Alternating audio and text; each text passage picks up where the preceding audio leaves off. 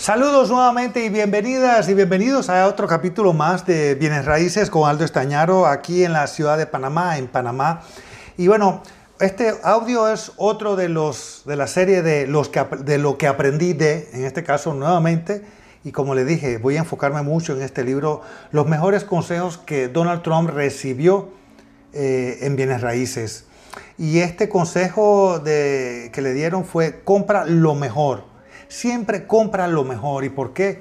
Porque lo mejor eh, va a ser lo mejor siempre hoy, mañana y pasado mañana. Vas a estar comprando entre los top top y eso es lo que a las personas les gusta. Yo en lo particular sí me gusta comprar lo mejor, pero no me iría a lo más caro, sino compraría dentro de la categoría de lo mejor, lo más económico, pero siempre en, el, en el parámetro de lo mejor. Te voy a poner un ejemplo. Hace 18 años atrás compré mi segunda propiedad residencial eh, para mi familia. Había cinco modelos de casas. Yo compré la tercera mejor habían dos casas mucho más grandes en construcción, mucho más caras. Y mi tercera, la, casa que yo compré, un modelo Pirox, vamos a para que se recuerde, el modelo Pirox, era mejor que las otras dos, que las dos más económicas. Pero eso sí lo que hice fue que invertí en tierras. Con esto, ¿qué fue lo que hice? Conseguí en tierra el mismo tamaño de las dos más caras sin tener que pagar metros de construcción. Así fue una combinación de lo mejor de los dos mundos. Recuerda una cosa, en bienes raíces, entre más tierras tengas, más valor. Eso es lo que más las personas van a apreciar. Así que dicho esto, compré una propiedad de 525 metros.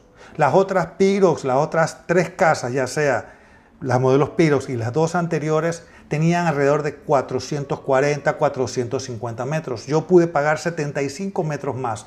Sí, es verdad, me salió un poco más alto que los de ellos, pero con el tiempo se valorizó muchísimo por esos 75 metros más que compré. Y al mediano y a lo largo plazo, mi propiedad llegó a tener más valor que muchas de las otras dos más caras. ¿Por qué? Porque compré más tierra. Porque cuando compré X cantidad de metros de construcción, a medida que fue pasando el tiempo eh, con Cristina, mi esposa, fuimos sumándole con buen gusto metros de construcción, porque tenía metros de terreno que me permitían hacer eso. Así que ya sabes, compra siempre lo mejor, pero no necesariamente lo más caro de lo mejor, que esté en la categoría de los mejores. Pero sabes, puede ser el más barato de los mejores. No sé si, si me puedo explicar ahí. A ver, y te voy a dar un tip que a la hora de buscar lo mejor, lo mejor no necesariamente es el que tenga más caro. Es, si en un residencial, trata de conseguir al final de la calle sin salida. Trata de conseguir la propiedad de la esquina. Una propiedad de la esquina tiene dos frentes.